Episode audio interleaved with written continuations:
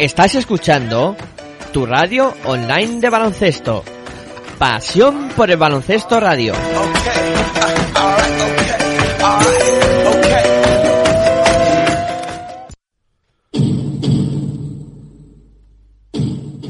Aquí comienza Territorio ACB.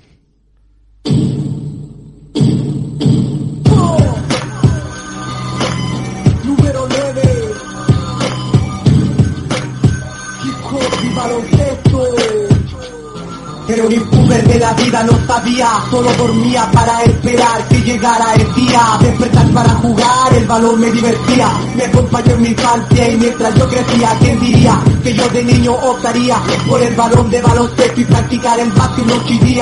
¿Quién diría que de hip hop y baloncesto viviría? Que por el básquet hasta el fútbol dejaría en el aula de clase jamás me encontraría jugando básquet en el patio del liceo estaría practicaba mañana y tarde para superarme. En la noche un partido de MJ para motivarme. Eran de dos de tres anotaciones que hacían levantarme tenía tiempo de Hola, muy buenas tardes, bienvenidos a Territorio ACB especial eh, cuarto programa de esta Copa del Rey Málaga 2020 que os estamos llevando aquí en tu radio online de baloncesto, en Pasión por Baloncesto Radio, eh, pues comentando todo lo que va sucediendo en esta Copa del Rey tan interesante que estamos viviendo en la ciudad de, de Málaga. Y como siempre, por recordar que nos podéis escuchar a través de nuestra web en www.pasionporelbaloncestoradio.com también a través de los dispositivos móviles, ahí tenéis varias opciones para, para hacerlo a través de, de nuestra aplicación que podéis descargar de manera totalmente gratuita y también a través de TuneIn Radio. Y también, si no podéis escucharnos en directo, siempre podéis recurrir a la descarga en formato podcast en iVoox, Spotify, en nuestra propia página, la pestañita de podcast. Y bueno, ahí tenéis varias opciones también para hacerlo.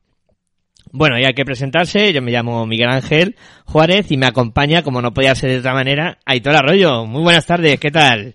Muy buenas tardes a todos y todas. Bueno, pues aquí estamos, ¿no? Como siempre digo, ¿no? Con muchas ganas de hablar de, de baloncesto, de hablar de los cuartos de final, de los dos últimos partidos de los cuartos de final de que se disputaron ayer viernes. Eh, ese Molaban Andorra ante el Iberostar Tenerife y ese Zaragoza o Casademón Zaragoza ante Unicaja de Málaga. Pues con muchas ganas de, de, hablar un poquito de lo que ocurrió y después sobre todo más ganas todavía de hablar de lo que puede ocurrir o que es lo que pensamos que puede pasar en las semifinales. Vaya día que vivimos ayer, Aitor, lo pudimos contar, dos partidazos, dos auténticos eh, partidos de alta tensión y hoy nos esperan las semifinales que es, vamos, ya un momento clave del, del torneo, eh, cuando ya vamos a, a conocer esta tarde noche los finalistas, por supuesto que lo contaremos aquí en Pasión por Baloncesto Radio, sí que podemos decir ya que la única radio que está contando completamente la Copa del Rey de Málaga 2020. He estado consultando en demás medios y, y tal, y, y, ya lo podemos decir bien alto que somos los únicos que damos la copa completa. Íntegra. Íntegra, ahí está. Si no ocurre nada. Si no ocurre nada. Que esperemos que no, crucemos los dedos, esperemos toquemos que madera. estemos bien mañana, porque después de todo, a ver si ahora la final no la vamos a poder dar. pues ya sería una pena, ¿eh? Pero vamos, sí, yo creo que sí, ¿no? Aquí estaremos. Aquí estaremos. Eso como, es. Como sea. bueno, ayer se disputaron dos auténticos partidazos, vamos a hablar de ellos. Primero comenzamos por ese duelo que medía a Iberostar Tenerife contra Moraván Andorra, donde, pues ya lo comentamos ayer, se fastidió el bracket, se rompió todo. Yo se ya lo he tirado. es todos pronósticos a tomar por saco, Eso sí, ¿eh? si gana el Madrid y MVP Sergio Yul, yo ya contento. Yo ya no puedo acertar el bracket ni quién gana ni nada, porque cayó Iberostar Tenerife, que es el equipo que había previsto yo que iba a ganar, con MVP Marcelino Huertas y ayer Andorra. Como Nostradamus no tiene precio, ¿eh? para, para, para nada, ¿eh? Para nada.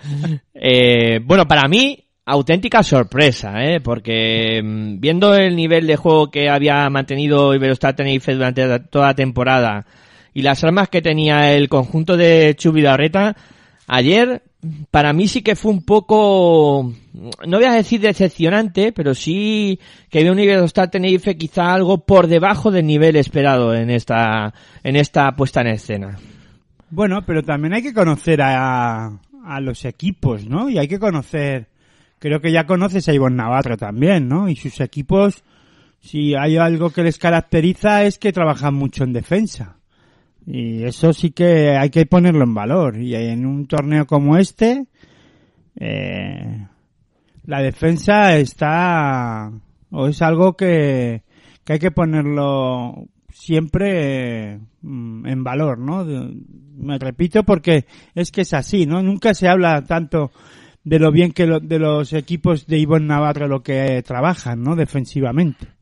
No se han o se habla poco, ¿no? Y pienso que esta vez hay que ponerlo eh, pues Sí, encima de la mesa, sí, ¿no? sí. Porque ganar a este Iberostar Tenerife que venía de ganar la Intercontinental, de hacerlo bien con un Santillista espectacular que ayer pues no estuvo nada bien. Eh, un, se hablaba mucho, se ha hablado mucho y eso que al final acabó siendo el mejor también de Marceliño Huertas, fue el mejor, pero apareció tarde. Su equipo lo necesitaba al principio del encuentro y, y durante los tres primeros cuartos también en esos tres primeros cuartos Iberostar Tenerife echó de menos a Marceliño. Y eso que ya digo, que al final acabó siendo el mejor del equipo.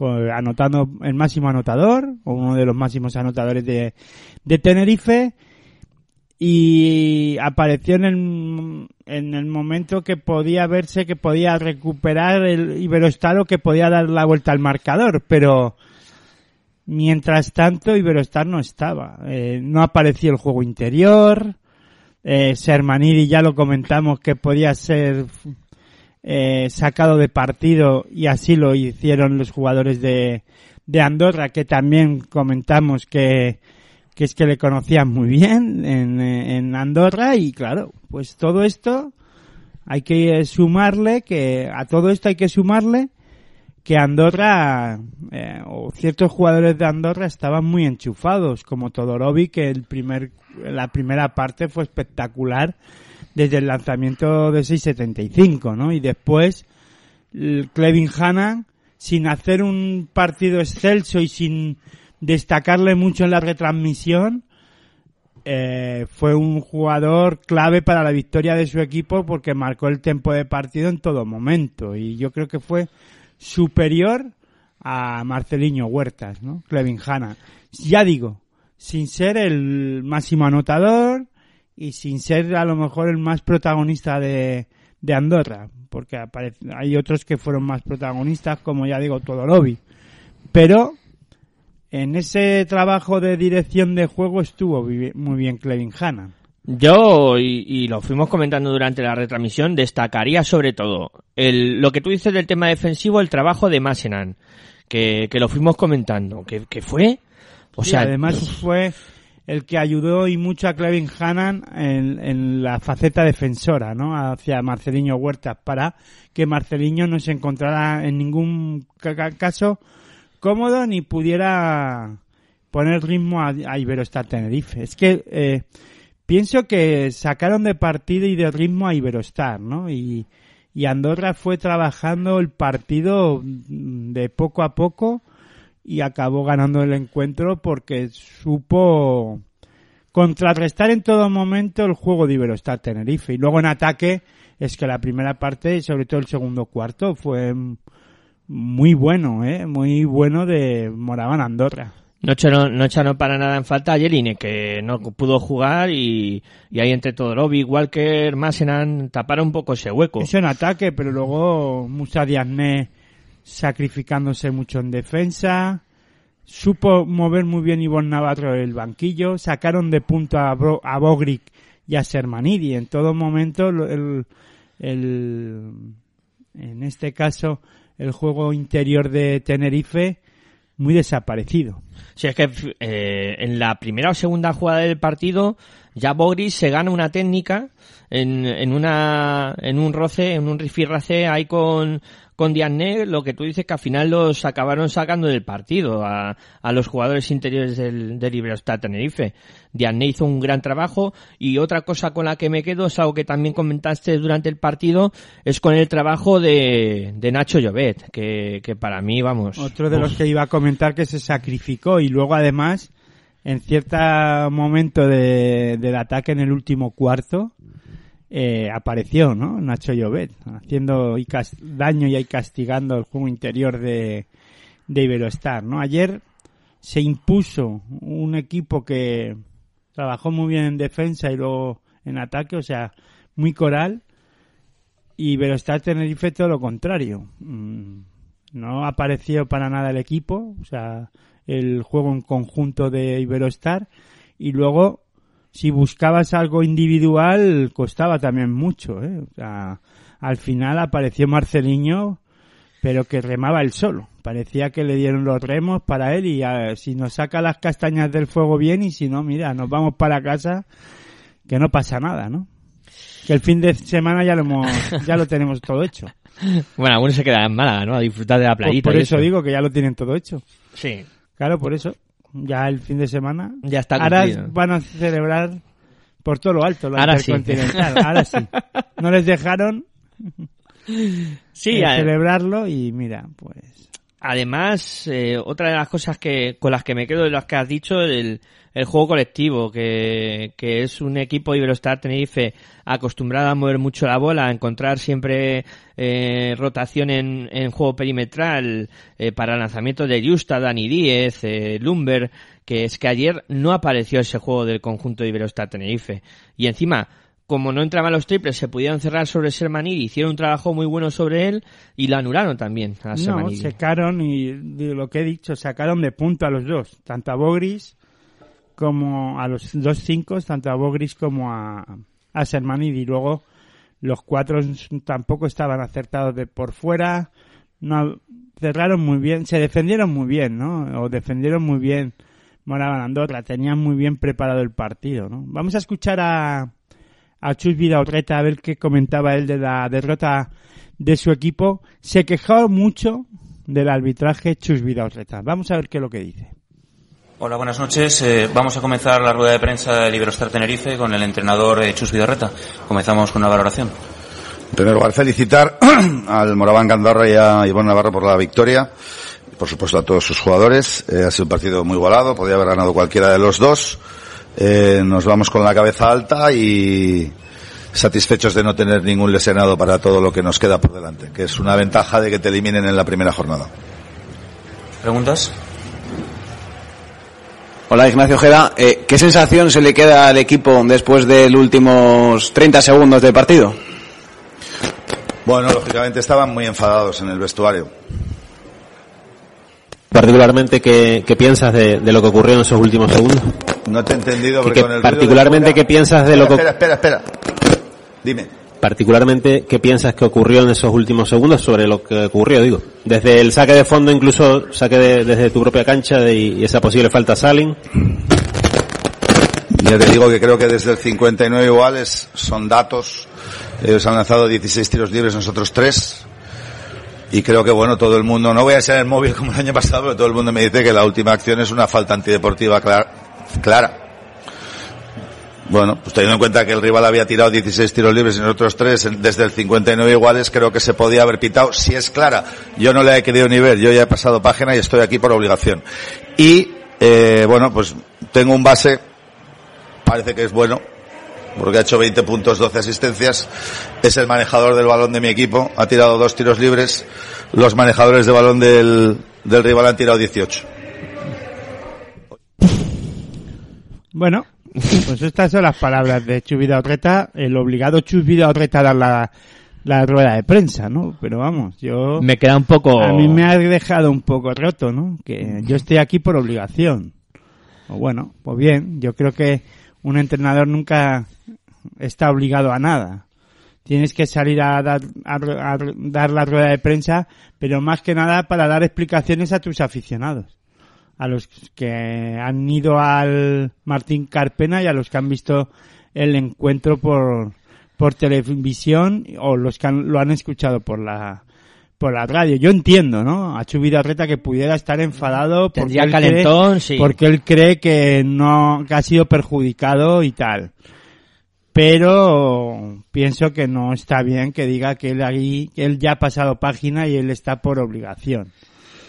Pues habla del partido en sí, porque Sermanidi ayer no estuvo bien y fueron capaces de sacarle de, del encuentro. ¿Por qué Marceliño Huertas tarda dos cuartos y medio en aparecer en el partido? ¿Por qué Ale López, el segundo base, mm, el que le da descanso a Marceliño Huertas, no es capaz ni de enterarse de cómo va la cosa? Eh, ¿Por qué Bogris eh, hace esa eh, técnica? ¿Y por qué otros jugadores, eh, Aaron White, eh, no aportó más cosas y más puntos en, en el partido ya que Sermanidi no, no lo hizo? Bueno, pues eso es lo que a mí me hubiera gustado escuchar. También es verdad que los que hacen las preguntas, y, con todos mis respetos a los compañeros, no hablan de baloncesto. Yo eso te lo iba a comentar, que también no ayuda que vayas a una rueda de prensa que el entrenador está eh, Muy enfadado y caliente, sabes que está enfadado. y encima metas el le, dedo. le metes el dedo, le dices, ¿te duele aquí? A ver. Hombre, pues sí. que- Duele. Es que duele. Es que ahí duele. No me toques. Pues si, si vas a hablar con él de baloncesto, pues a lo mejor pues te pone en otro contexto, se pone a hablar un poco de partido, por lo que ha podido pasar, lo que no, tal, se va calmando, ¿sabes? Y luego pues puede salir de otra forma de la rueda de No, prensa. pero es que no hace falta preguntarle por el árbitro. Es que es obvio que está enfadado. Si Claro. es que ya te lo ha dicho. En fin, macho, que... Y es que además a Chubido Reta se le nota en la cara Sí, muy sí, enseguida. sí. O sea, que otra cosa no, pero la cara de Chubido Reta se sabe cuando está contento y enfadado. Y ayer se fue muy enfadado y ya está, pero preguntarle sobre el partido, ¿no? En sí. Eh, lo que es verdad que en la valoración, pues dice, bueno, pudo haber ganado cualquiera. Yo pienso que sí, porque es verdad que el partido se va al último cuarto y en el último cuarto Tenerife se acerca en el marcador y tiene sus opciones, pero joder, que explique por qué se lían sus jugadores en las últimas acciones del partido. Para, pues un poco el saber el por qué, si no estaban preparadas las jugadas bien o es que hay que prepararlas mejor o qué es lo que hay que hacer, ¿no? o que explique por qué no pudieron romper la defensa de, de Moraban Andorra que el- eh, tenía muy estudiado este partido y muy preparado, ¿no? Yo pienso que, pues eso que sí, que Tenerife tuvo opciones porque el partido al ulti- en los últimos instantes del partido eh, Estaba ahí en un Tenerife se sí. metió ahí y tuvo la opción, sí, no digo que no, pero por sensaciones Andorra tenía el partido, lo dijimos en la retransmisión, ¿no? Eh, yo le veía superior en, en casi todo momento. Es verdad que los jugadores de Tenerife y la plantilla de Tenerife es un plantillón y tiene unos jugadorazos y jugadores que como Justa que sin hacer un buen partido es, clavar de- es capaz de anotar dos triples para meter al, al libre estar en partido, ¿no? Ese, esa calidad no se la voy a quitar. Pero ayer se impuso el equipo a la calidad individual de, de Tenerife, de los jugadores de Iberostar Tenerife. Eh, lanzo una pregunta al aire. Mm, Pero ¿te la tengo que contestar o no? ¿O no la si cojo? quieres, la contestas. Pero si está en el aire, ¿cómo lo hago? Pues ahí la, la pillas a- al vuelo. Vale, vale. Eh, quizá la presión, la autopresión o el convencimiento de que eran favoritos y podían eh, plantarse en la final o semifinales primero y luego en la final, ¿le pudo pasar factura en algún momento a Iberostar Tenerife? No lo creo. Yo pienso más que después de ganar la Intercontinental, eh, no es que llegues más relajado, pero ya no llegas tan centrado. O sea, y la cabeza se prepara para un evento como ese y a la siguiente tienes que jugar un torneo como este tan exigente? Bueno, por ahí yo creo que pasa un poco la, las razones de que Tenerife no es, no digo que no hubiera estado metido en, el partido, pero sí que lo que pienso es eso, ¿no? Que la, su mentalidad estaba preparada para ganar la Intercontinental, que además se disputaba en Tenerife, consiguen el objetivo de sacarlo adelante y, ser campeones de Intercontinental y eh, han llegado no despistados, pero sí no tan preparados, como Moraban Andorra, que ha tenido mucho más tiempo. Partido de ACB y meterse en torneo, ¿no? Y ellos pues, se prepararon para jugar el, la Intercontinental e intentar ganarla, y de hecho salen campeones.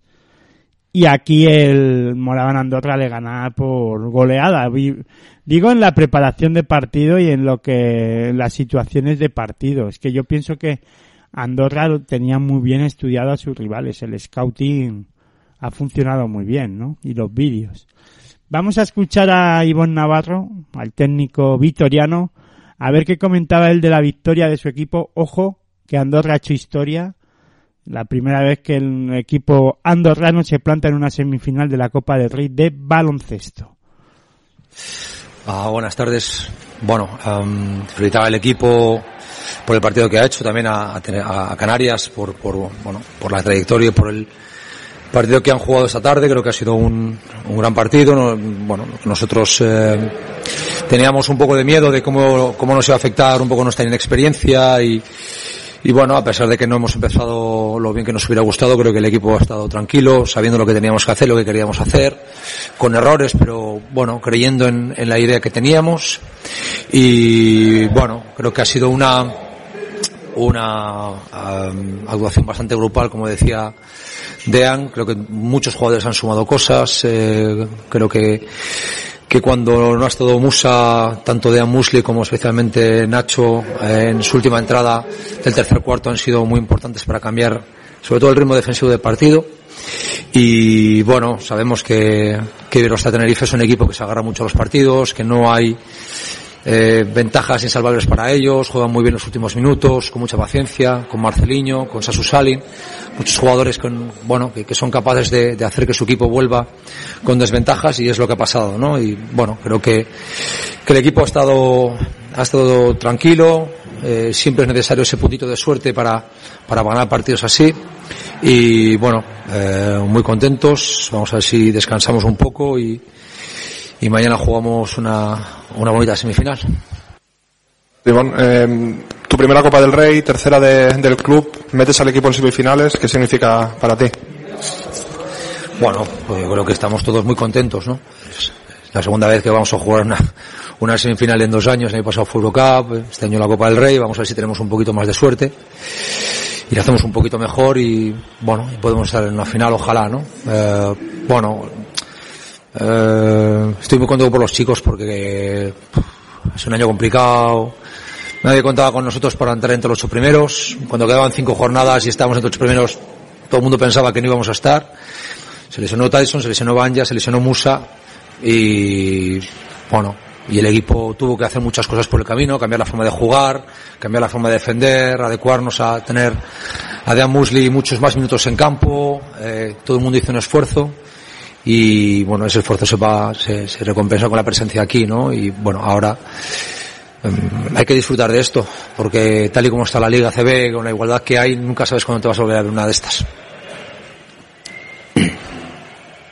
Marco, un poco en la línea del compañero. Comentabas ahora lo que significaba para ti, pero para, para el club, ¿qué, qué puede significar el, el haberse metido en semifinales de Copa? Bueno, yo creo que el club lleva ya unos años siempre intentando dar un paso, un paso más en el nivel de crecimiento. Pero bueno, es un club que tiene limitaciones por, por la, digamos, el escenario en el que se encuentra, ¿no? Un país muy pequeño, ya no hay, digamos, muchas más puertas que tocar para crecer más a nivel económico, que es lo que al final te, te permite crecer deportivamente muchas veces. Y bueno, pues hay que, hay que explotar lo que se tiene al máximo, ¿no? Y bueno, yo creo que esto es una recompensa al, al inmenso trabajo del club en, en los últimos años y bueno, yo creo que también tiene que ser gasolina para seguir en ese camino. Bueno, pues este era Ivonne Navarro, evidentemente muy contento y, y haciendo historia el, el, cuadro andorrano que se planta en las semifinales, que luego las contaremos aquí en Pasión por Ancesto Radio y en ese duelo que va a mantener con el anfitrión, con el Unicaja de Málaga, que conseguía también la victoria ante el Casa de Zaragoza. Se va a enfrentar, evidentemente. se va a enfrentar a Andorra en semifinales, consiguió la victoria. se va a enfrentar a Unicaja de Málaga y bueno, Ahí la has dado, ¿eh? Le, le, lo has clavado, lo has clavado. La has clavado. eh, bueno, partido también bastante bonito que pudimos ver entre Unicaja de Málaga y Casa de Mon Zaragoza.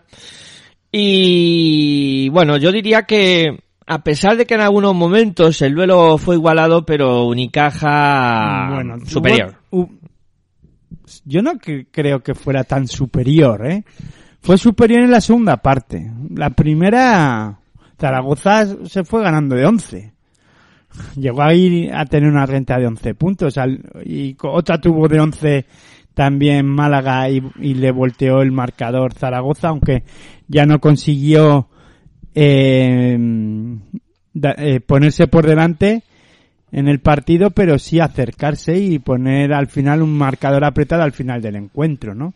Hubo dos partes de, del partido en el que Zaragoza al principio eh, castigó, hizo daño a, a Unicaja de Málaga, sobre todo con Fran Vázquez, el acierto de, en algunos momentos de Bersin, DJ Chili, DJ Chili, eh, bueno, pues estuvo bien desde la línea de 6.75 en la primera parte, ¿no? En cuanto en el tercer cuarto Málaga se puso serio defensivamente, se acabó, ¿no? La fiesta para, para Casa de Mon Zaragoza. Y ahí ya a partir de que eh, cometían errores en la circulación de balón Zaragoza y permitía correr a, a, Málaga en robos de balón y al contraataque buscar el aro rápido del rival de Casa de Mon, eh, Unicaja empezó a, sentirse cómodo en el en el partido y a hacer que aparecieran ya jugadores como Darío Brizuela, que hasta la hasta el tercer cuarto no no empezó a jugar.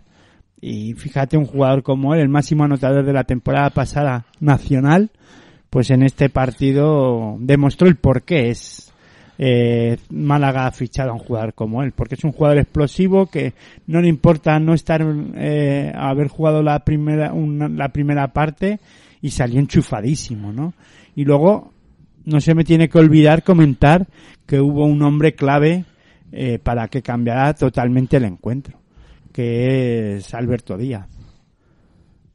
O sea, espectacular. ¿Tú habías visto el partido antes de que se jugara ayer? Mm, ¿Por?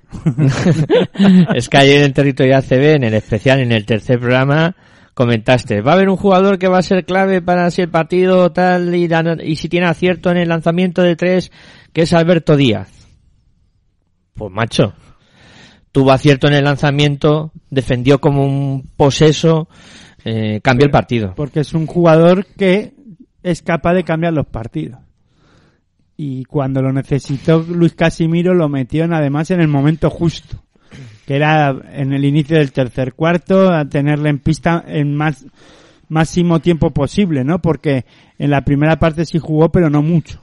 Pero ahí es que se juntó eso, Alberto Díaz, Jaime y Darío Brizuela.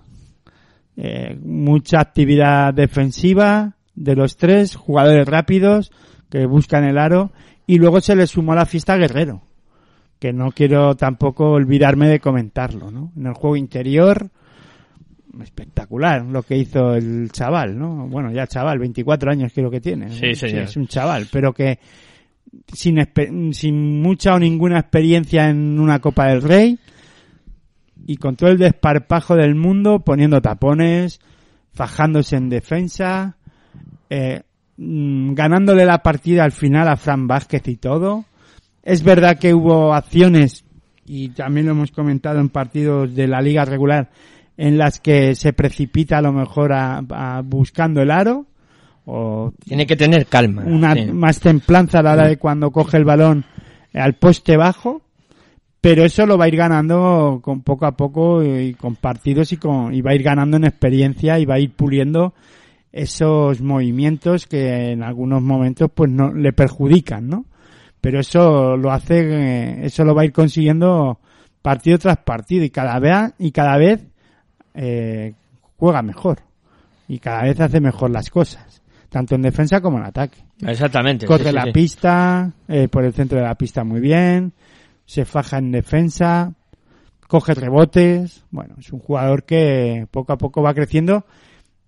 Y como decíamos ayer, ¿no? Producto nacional. Y eso es importante, sobre todo, escasean los pivots. Y parece que aparece uno que podemos decir que es que me recuerda al Fran Vázquez de, de los inicios. A y mí eso también. es- y eso es bueno. A mí también, sí, sí, sí. Y hoy, fíjate que Fran Vázquez ayer hizo un partidazo, ¿eh? sobre todo en la primera parte, al igual que todo Zaragoza. Es que eh, Digi Silly eh, estuvo muy bien, lo que pasa que después se diluyó por la defensa, tanto Sí, sí, de sí. Alberto que lo secó. La defensa fue Eh, impresionante. la defensa de Alberto Díaz secó a Digi Silly, secó A Adrián luego- Enis, a Rodrigo San Miguel. Jaime, luego Jaime también estuvo muy activo y robando balones. Y Darío Brizuela haciendo de las suyas, claro. Y luego se sumaron también jugadores como Bacinski y etc, etc, ¿no?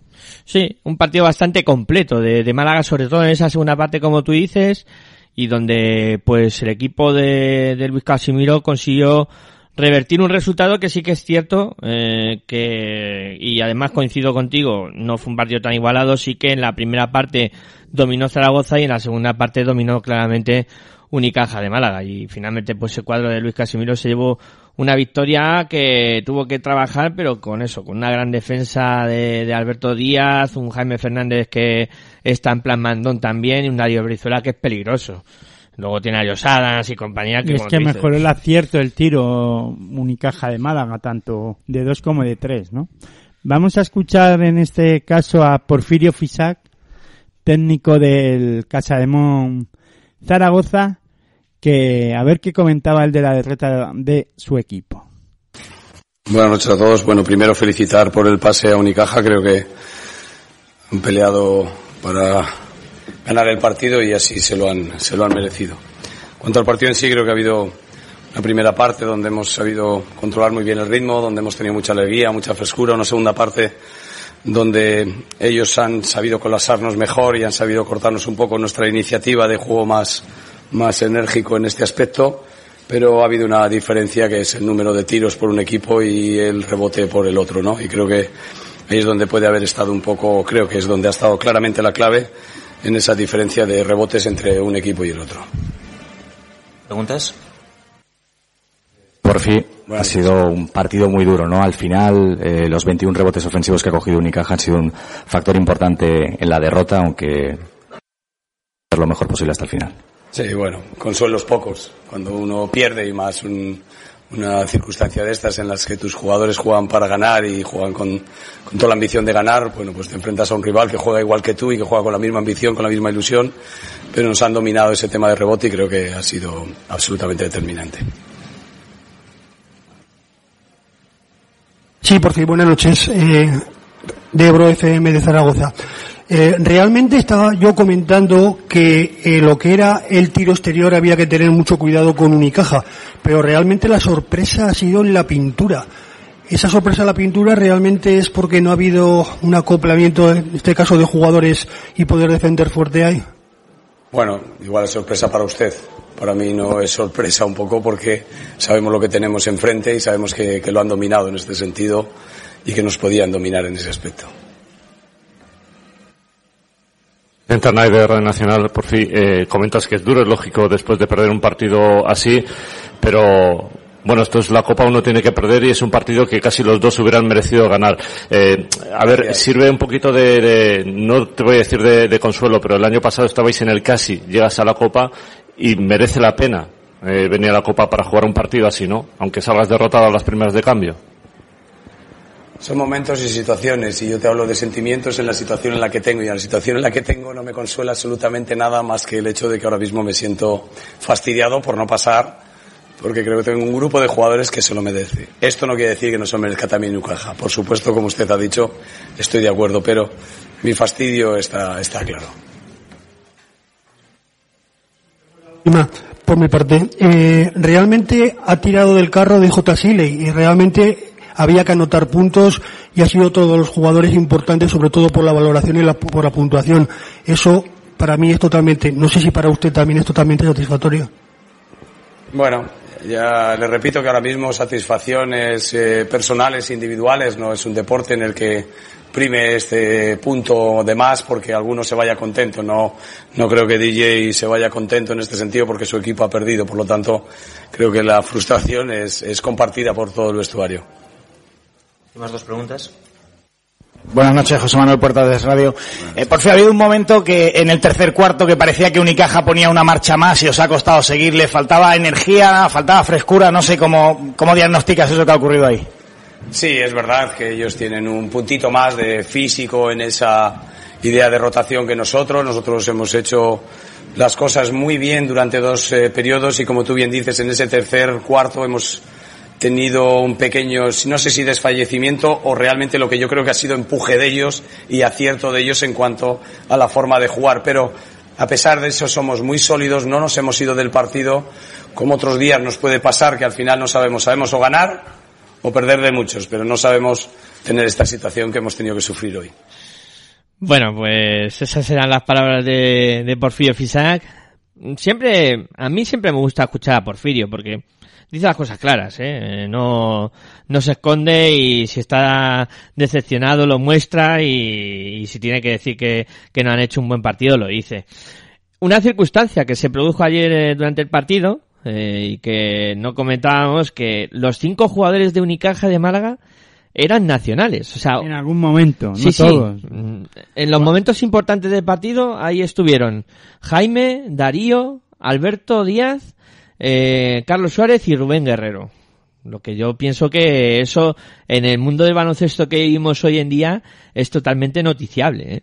Vaya que sí, ¿no? Pues sí, Unicaja de Málaga parece que ha apostado por también, igual que Valencia Vázquez, ¿no? Por el producto nacional y, y eso es de, de elogiar, ¿no? Porque como tú bien has dicho, con los tiempos que corren, no solo ya en el deporte del baloncesto, de la canasta, sino en el deporte en general, ¿no? Eh, en los equipos de fútbol, de baloncesto, de de balonmano. De cualquiera, sí, sí. Sí, hay mucho extranjero y poco producto nacional, ¿no? Pero bueno, eso es está abierto el mercado, ¿no? Eso la en este caso pues los extranjeros parece que que tienen más más oportunidades ahora mismo, ¿no? Pero bueno, pienso que, que eso son también modas, ¿no? Sí, cambiará. Exportamos pocos jugadores, sobre todo en baloncesto, fuera de, de Europa, de España, ¿no? Eh, quitando los que van a la NBA, el resto no sale a jugar a Italia, no, no, no, a, a Serbia, ni a ningún sitio de estos, ¿no? No somos exportadores, no, no, no, para nada. Y los que se, los que se van, vuelven enseguida. Sí, alguno ya está Kino, también. Kino Colón se fue a Turquía y a Rusia y en tres temporadas ya ha estado aquí.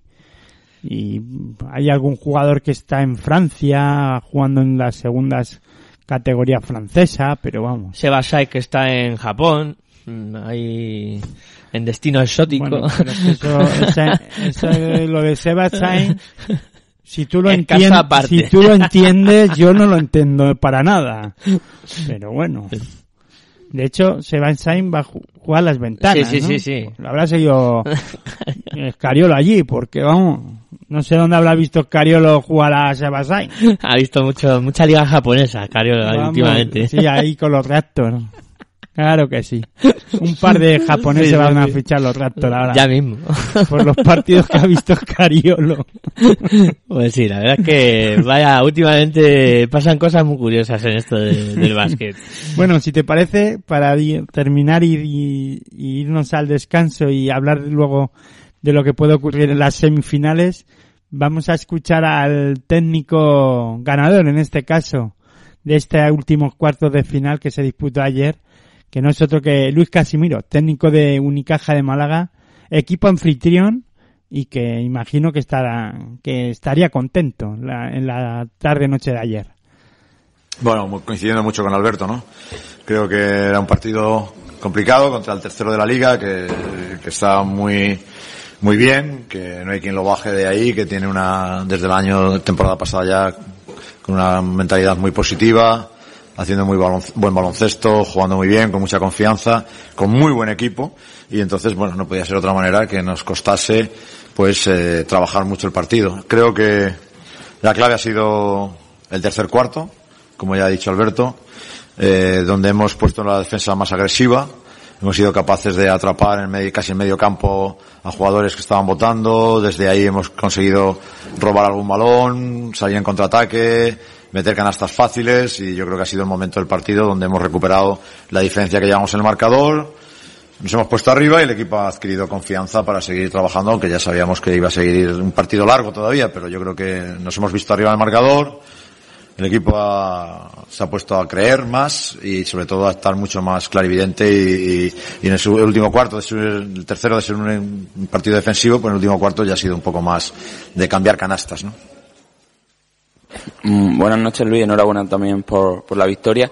Eh, una de las claves y por lo que más contento sale la afición también es, mm, han jugado cinco nacionales en el momento clave del partido, se ha llevado hablando mucho en la última semana sobre la apuesta del club por eso.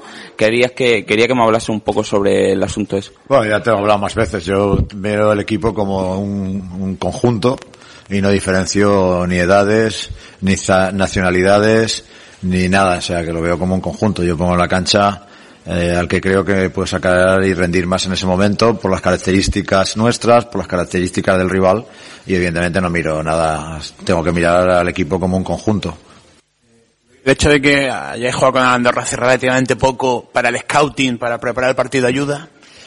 Eh, sí, claro, claro, tenemos muy fresco. Hemos jugado hace nada dos partidos de Eurocup seguidos. Pero bueno, eh, hemos ganado dos partidos seguidos. Ganar tres, tenemos que hacerlo. O sea que, pero sí que ayuda, sobre todo a nivel de scouting, también porque, bueno, hemos visto el partido de hoy, ya lo tenemos estudiado, pero hemos visto el partido de hoy, sobre todo el primer tiempo lo hemos visto en directo, y bueno, sabemos ya del equipo que es, ¿no? Y de las posibilidades que tiene, eh, del tremendo potencial, y, y pues puede eliminar a Tenerife, que es un equipo que viene de, en dinámica positiva, de ganar la Intercontinental, que está haciendo una temporada también excepcional y sin embargo Andorra tiene un equipo muy muy válido.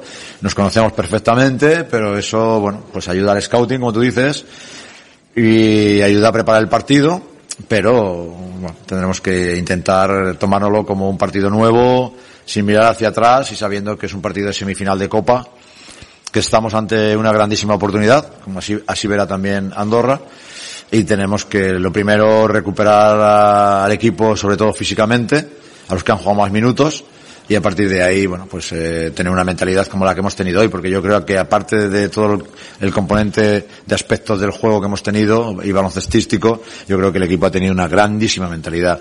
Eh, es un equipo que permite el tiro de tres, como habíamos dicho antes, no hemos estado algunas veces acertados, pero hemos hecho un grandísimo trabajo en el rebote ofensivo, ¿no? Para tener segundas opciones, más posesiones, segundas posibilidades, y eso es un- gracias a un gran esfuerzo, a una gran mentalidad que ha tenido el equipo, y bueno, yo creo que eso nos ayuda para afrontar el partido de mañana y que, te- y que estemos menos cansados. Sanci de recuperarse, eh, creo que era el miércoles cuando decías que no te gustaba jugar el primer partido, que, que preferías eh, jugar alguno de los partidos eh, posteriores, pero claro, viendo el esfuerzo que habéis necesitado en este último partido de cuartos, ¿está el equipo para, para jugar tres partidos a este nivel físico, que es lo que requiere ganar el, el trofeo? Mm, Yo creo que cuando el aspecto mental siempre va por delante, ¿no? Y cuando el aspecto mental es eh, los felices que están los jugadores en el vestuario, lo contento que estamos porque mm, por primera vez en una Copa del Rey se derrota a Zaragoza, creo. Eh, eh, estamos en una semifinal, pues eh, yo creo que eso prevalece al aspecto físico. Pero sí que es verdad que me ratifico en lo que decía. ¿Por qué? Porque nos ha permitido vivir un día de Copa del Rey, pulsar el ambiente, irnos mentalizando y acabar, pues bueno, en ese último partido de la segunda, de la segunda jornada, pero vuelvo a repetir, ahora mismo lo que tenemos que hacer es descansar, eso sí, recuperar, pero bueno, yo creo que el aspecto mental y la mentalidad que vamos a tener para mañana jugar una, una semifinal y tener la oportunidad ahí, pues yo creo que va a ir por delante de- de- del aspecto físico. Por aquí, directo para Canal Málaga, enhorabuena en primer lugar. Gracias. Está claro que ha sido un partido coral de todo el equipo, pero quiero destacar un nombre que es Rubén Guerrero, se ha quedado rozando el doble-doble. ¿Cómo destacas el nivel que está teniendo sobre todo en el último mes? Pues muy bueno, de selección española, ¿no? O sea, al final, eh, un 5 español que esté jugando como él, pues hombre, Scariolo no es, tonto, está clarísimo. Y entonces, pues está en ese nivel. Eh, además, ya habíamos hablado aquí alguna vez, que los chicos jóvenes van a poder tener esos de- dientes de sierra hacia arriba, pero que lo difícil era mantenerse y ellos y, y Rubén se está manteniendo. Rubén está haciendo un grandísimo trabajo defensivo, reboteador, de presencia en el campo y la verdad es que está manteniendo una estabilidad que, que yo creo que nos puede sorprender a todos, pero lo que tenemos que hacer es hablar lo más mínimo de él, intentar no meterles a detrás a presión, seguir apoyándolo como chico joven que es y que todavía le queda mucho recorrido, muchas cosas que aprender y mucha experiencia que adquirir, pero la verdad es que nos está dando grandísimos minutos para darle una gran solidez al equipo. Bueno, pues esas eran las palabras de, de Luis Casimiro, que, bueno, alababa el trabajo de su equipo y, y que habían realizado un gran esfuerzo. Tema físico también de cara al partido que van a disputar hoy, a ver cómo recuperan jugadores, que también va a ser importante. Y sobre todo, pues alababa lo que tú comentabas hace un momento, el, el trabajo y el crecimiento de, de Rubén Guerrero como hombre 24 años, yo dije 26, 24. tiene. 24, has dicho, has dicho 24. O sea, Ah, no le sé. has dado bien la cifra, sí, sí, a 24 años. Y yo no te he corregido por eso, porque la habías comentado bien. Pues había hablado de memoria, ¿no? Y lo estaba repasando y pensé que había dicho 26, no sé. Pero bueno. 24 luego- añitos y... Si he dicho 24, pues bien dicho está. Claro, claro que está bien dicho. Todo un futuro por delante y la verdad es que un jugador, como dices, que Luis Escariolo no es tonto y, y tiene un 5 ahí, un potencial además importante de cara al futuro y habrá que cuidarlo porque no hay muchos 5 en, en España, como tú comentabas también, eh, el, el bueno, centímetro... y más al nivel de él, ¿no? Pero, hombre, ahora mismo Arteaga, por ejemplo, también podría ir a la selección. Está realizando grandes partidos también, está a un buen nivel. A lo mejor no al nivel de, de Rubén Guerrero, pero sí que tiene que tirar de alguien, también podría tirar de él, ¿no? De, en este caso de, De Arteaga, sí, sí. Arteaga, jugador de estudiantes que a pesar de que va mal su equipo, él individualmente ha mejorado. Está mucho. haciéndolo bien, Y sí, está, eh, sobre todo en las últimas jornadas, está jugando un buen baloncesto. Pues sí. Pues, Víctor Arteaga. pues creo que quedan bien resumidos los cuartos de final.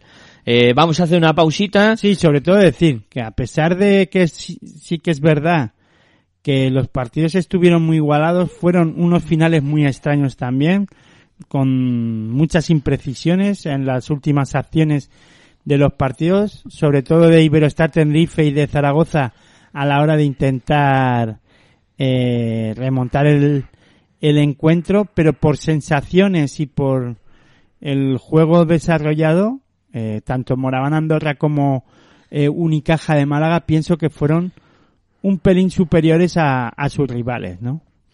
Coincido plenamente contigo.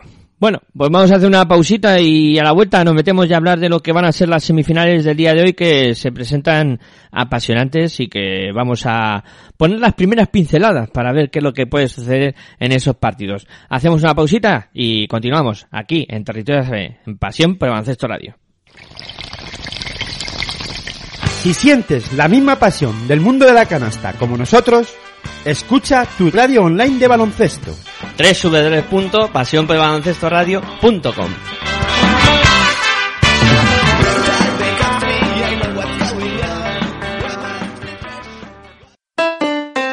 Si practicas música, ven a Musical Holuma. Musical Holuma. Venta de instrumentos y accesorios musicales, libros y partituras, material de sonido y amplificación. Todo lo necesario para cualquier nivel. También tenemos taller de reparación. Musical Holuma. En Valdemoro, Plaza Duque de Ahumada 9. Teléfono 91 895 41 22. 91 895 41 22. También artículos de regalo en Musical Holuma. Regala música. Regalo útil.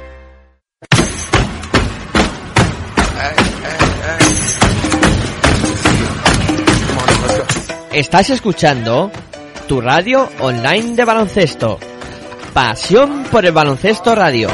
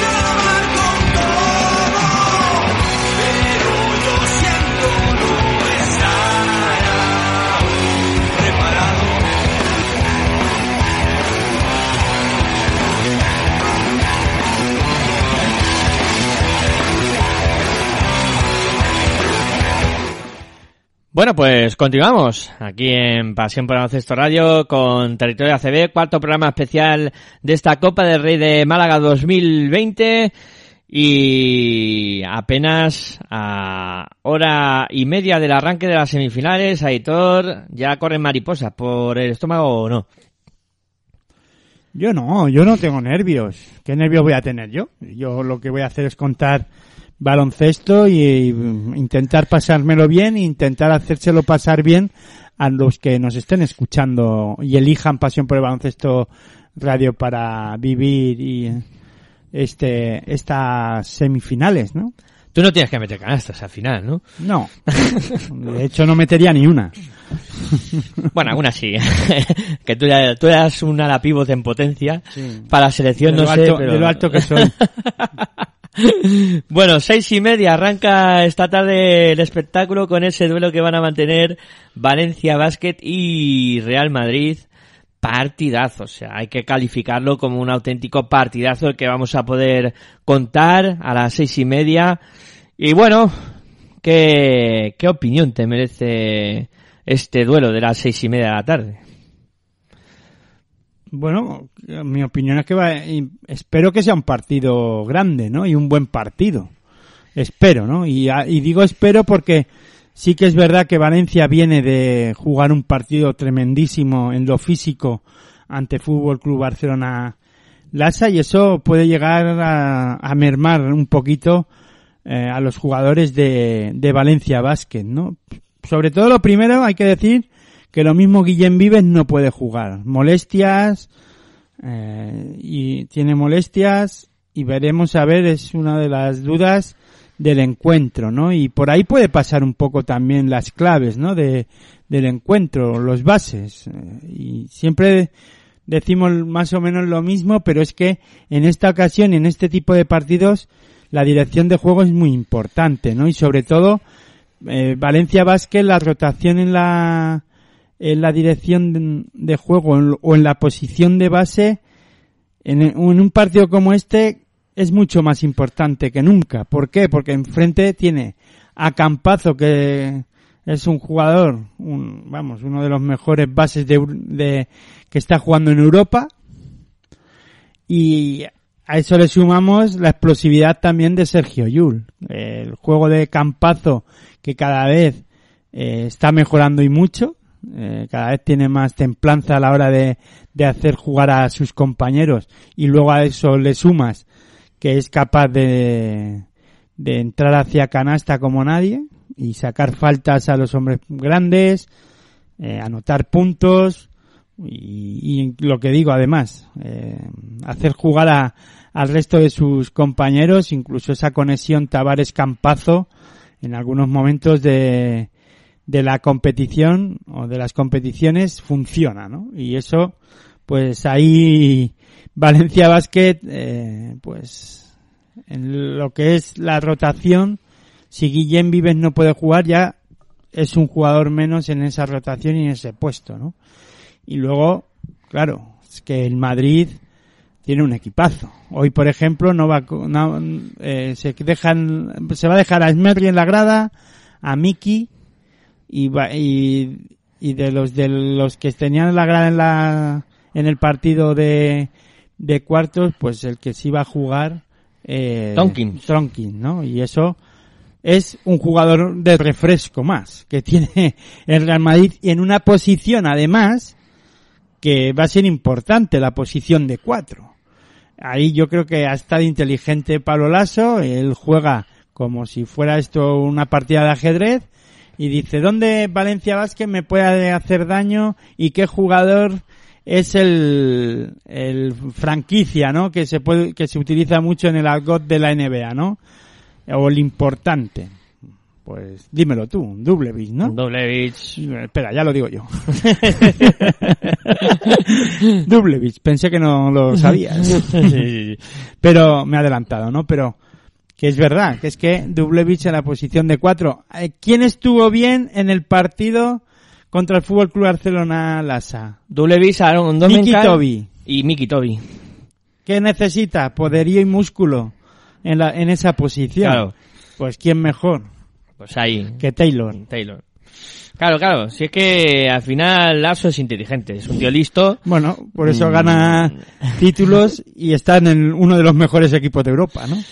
Yo, aparte del tema de, los bases y por dar dos o tres datos, primero, eh, la lucha en el perímetro. Creo que también hoy vamos a ver un duelo impresionante con Aval Desastre eh, y, y San Emeterio por parte de Valencia Basket y con JC Carroll, Fabián Caser, Rudy Fernández por parte de, de Real no Madrid. se te olvide Gabriel de... Eso, eso. Que parece que no está y es un jugador clave. Mira, mm, Gabriel Deck es el machulis de aquella, de los récords históricos del Real Madrid. Y Gabriel Deck es un jugador en este tipo de campeonatos muy importante, porque es un jugador que defiende, que tiene intensidad, que tiene físico y que luego además puede hacer daño a- al equipo contra el que se enfrente porque es un jugador que sale por fuera, o sea, es un jugador que parece, bueno, es un 3 alto, entonces puede jugar en la posición de 4 eh, o puede meterse dentro a recibir o puede salir por fuera a anotar. Y es también a recibir por dentro para castigar dentro y sacar ventajas y salir afuera o jugar por fuera y lanzar mucho a canasta. Es- también es difícil de defender Gabriel Deck porque puede hacer muchas cosas. O sea, incluso cuando eh, pone el balón en el suelo, el primer paso, cuidado, eh, ahí ya gana, dando el primer Muy paso ya gana, ya gana la ventaja y es capaz de sacar faltas. Y en un partido como el de hoy, tú lo has dicho, Joan Sastre, tal, tal, Gabriel Deck como antídoto. Sí. Luego, que no se me olvide ya por terminar de este partido, algo que me vienes comentando durante varias veces que hemos hablado fuera de la antena, la amprovítola y su posible irrupción. No sé si jugará hoy algo, ¿no? Porque ayer, el jueves se quedaron sin jugar, que estaban en el acta, Lamprovitola y Felipe Reyes, que cuidado que Felipe Reyes también tendrá su momento. Si los que vaya a poner para parar a doble no pueda, no puedan, al rescate vendrá Felipe Reyes. Saldrá Felipe. Estoy convencido. Saldrá, sí, sí, sí. Saldrá, saldrá a sacrificarse y a poner las cosas en su sitio, ¿no? Y luego, en este caso, eh, de- después, eso, ni Felipe ni Lamprovitola y luego Garuba a la grada, Smerry, otro pivot, un pivot, eh, en la grada y hoy... eh, Jordan Mickey. Jordan Mickey, es que tú fíjate. Es impresionante. Es un plantillón.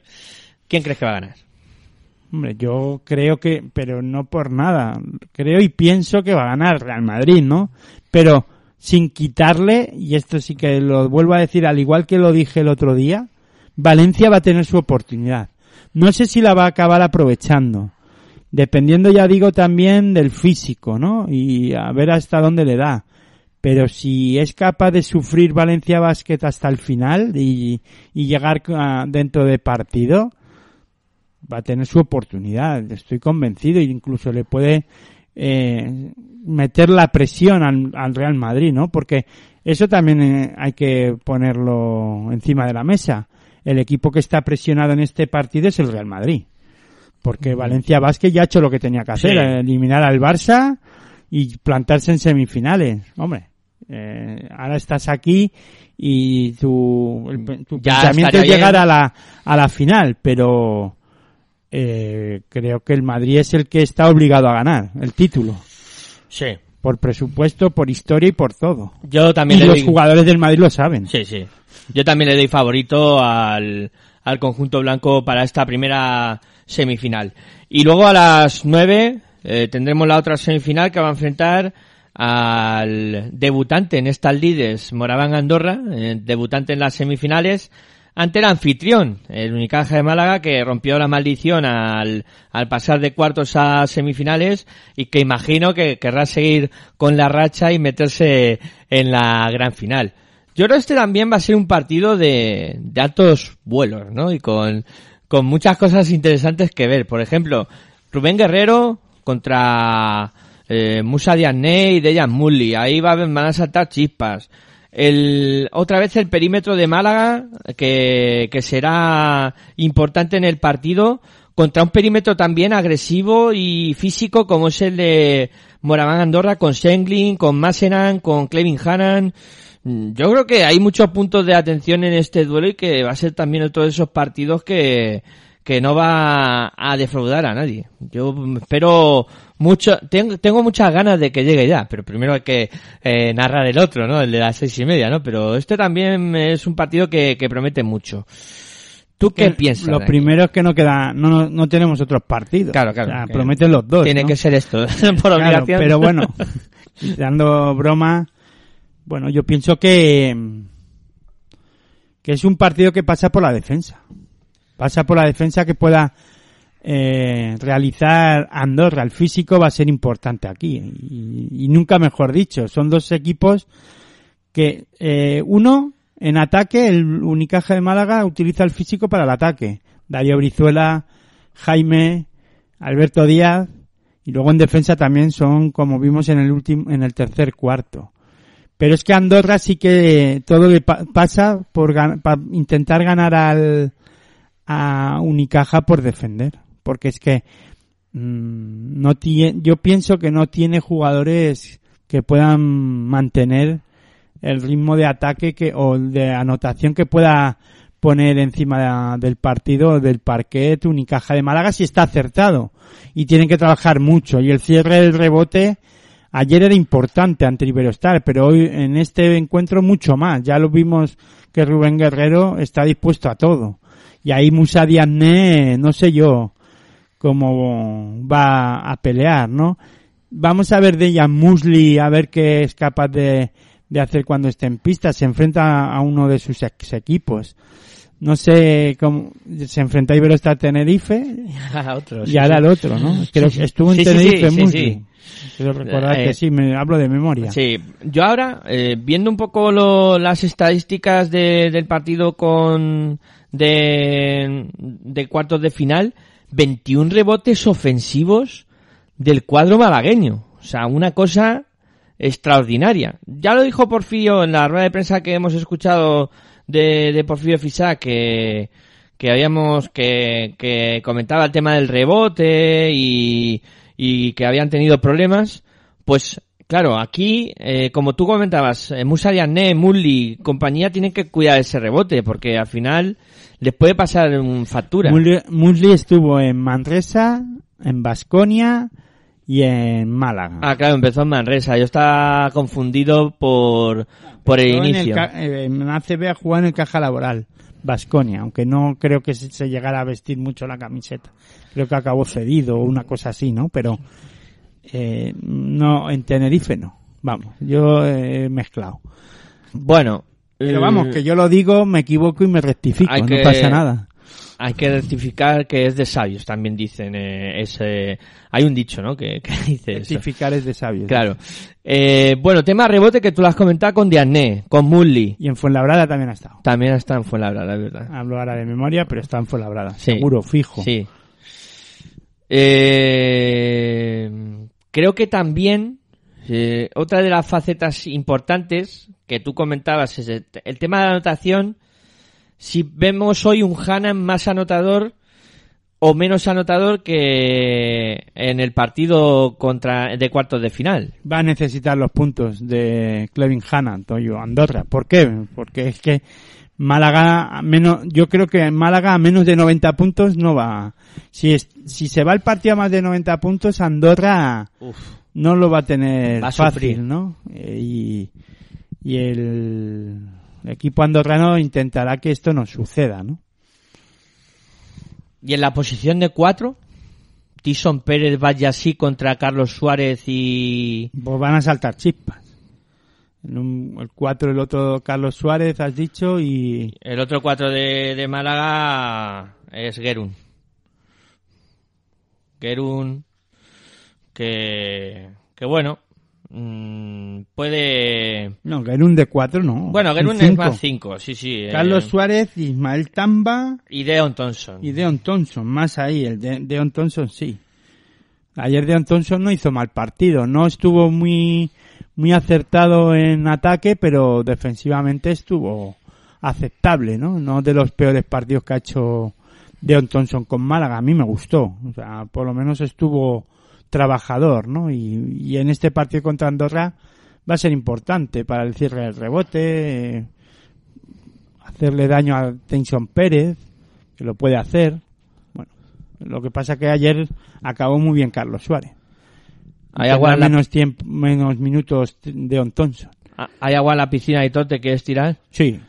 ¿Quién gana? Málaga. Yo también. No, no hay, es que no vamos a tener ahí... Pero por lo que vi ayer. Sí, sí. Sea, yo veo a Málaga muy enchufado. Y sobre todo a jugadores como Carlos Suárez, digo, sí, como Carlos Suárez, eh, Jaime y, y Darío Brizuela, ex, ex estudiantiles, pero se les ve con, con ganas de demostrar, ¿no? Y ayer lo hicieron. Hoy, lo que pasa que Andorra también me gustó mucho, pero mm, al final creo que esa explosividad de, de algunos jugadores de Unicaja rompen partidos, ¿no? Y es que yo, de verdad, ¿eh? Lo de Rubén Guerrero, yo desde que le vi jugar con Unicaja al inicio de temporada y lo vengo diciendo, yo güey, estoy, me tiene encandilado, ¿no? Y estoy ilusionado por él, es que me dan, si- veo mucho a Unicaja por esa ilusión de ver a, a un pívot nacional ir creciendo paulatinamente partido a partido, ¿no? Y eso es, es, es digno de, de ver. Para Sí. mí, ¿eh? Hablo personalmente. Sí, claro, como además no hay mucha ocasión de ver este tipo de jugadores. No, y es que además lo hace bien. Sí, sí. Para mí es un jugador... Ahora mismo, para mí, es el jugador revelación de la temporada. Pues sí, yo me apunto a ese carro. ¿Me dejas subirte a tu carro Sí, ahí? al de Hay Manolo ¿no? Escobar, todos para arriba. Hay hueco. bueno, pues yo creo que está bien puesto encima de la mesa lo que puede pasar esta tarde, esta tarde-noche, que lo vamos a contar aquí en Pasión por el Baloncesto Radio. A partir de las 6 y 20. Ahí estaremos estaremos. ahí con el primer partido. Ese Valencia Basket Real Madrid, que es- supuestamente es el partido de la jornada, se podía utilizar, pero es que luego ese Unicaja de Málaga Andorra, Promete. pues creo que también prometí mucho. Bueno, Aitor, como Tenemos siempre. una jornada de baloncesto muy bonita. Muy bonita, sí señor. Una tarde-noche interesante. Aitor, como siempre, un placer. Íntegros los dos partidos aquí. En el único sitio donde lo vas a poder escuchar. Eh, un placer hablar contigo de básquet. Ahora comentamos más cosas que seguro que se nos ha quedado algo en el tintero para luego decirlo durante los partidos. Pues sí, el placer es mío y nada.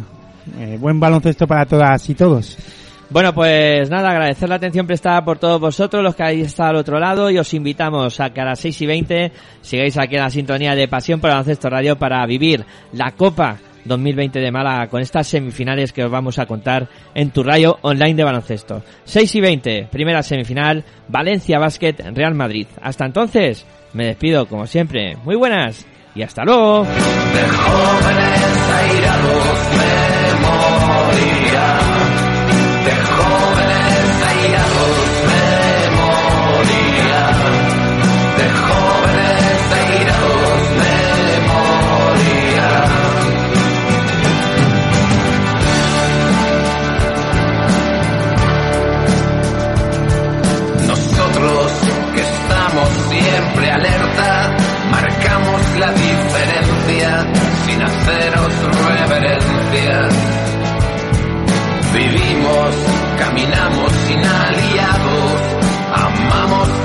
Soñamos, soñamos siempre armados.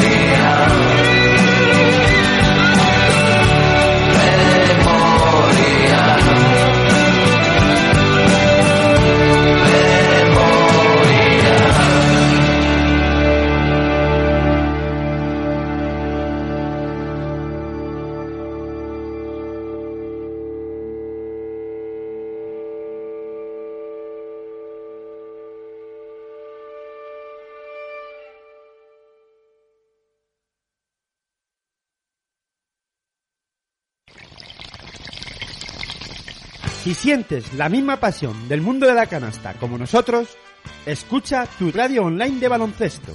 www.pasionporbaloncestoradio.com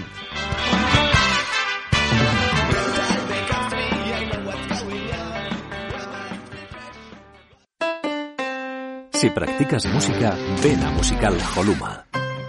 Musical Holuma. Venta de instrumentos y accesorios musicales, libros y partituras, material de sonido y amplificación. Todo lo necesario para cualquier nivel. También tenemos taller de reparación. Musical Holuma. En Valdemoro, Plaza Duque de Ahumada 9. Teléfono 91 895 41 22. 91 895 41 22. También artículos de regalo en Musical Holuma.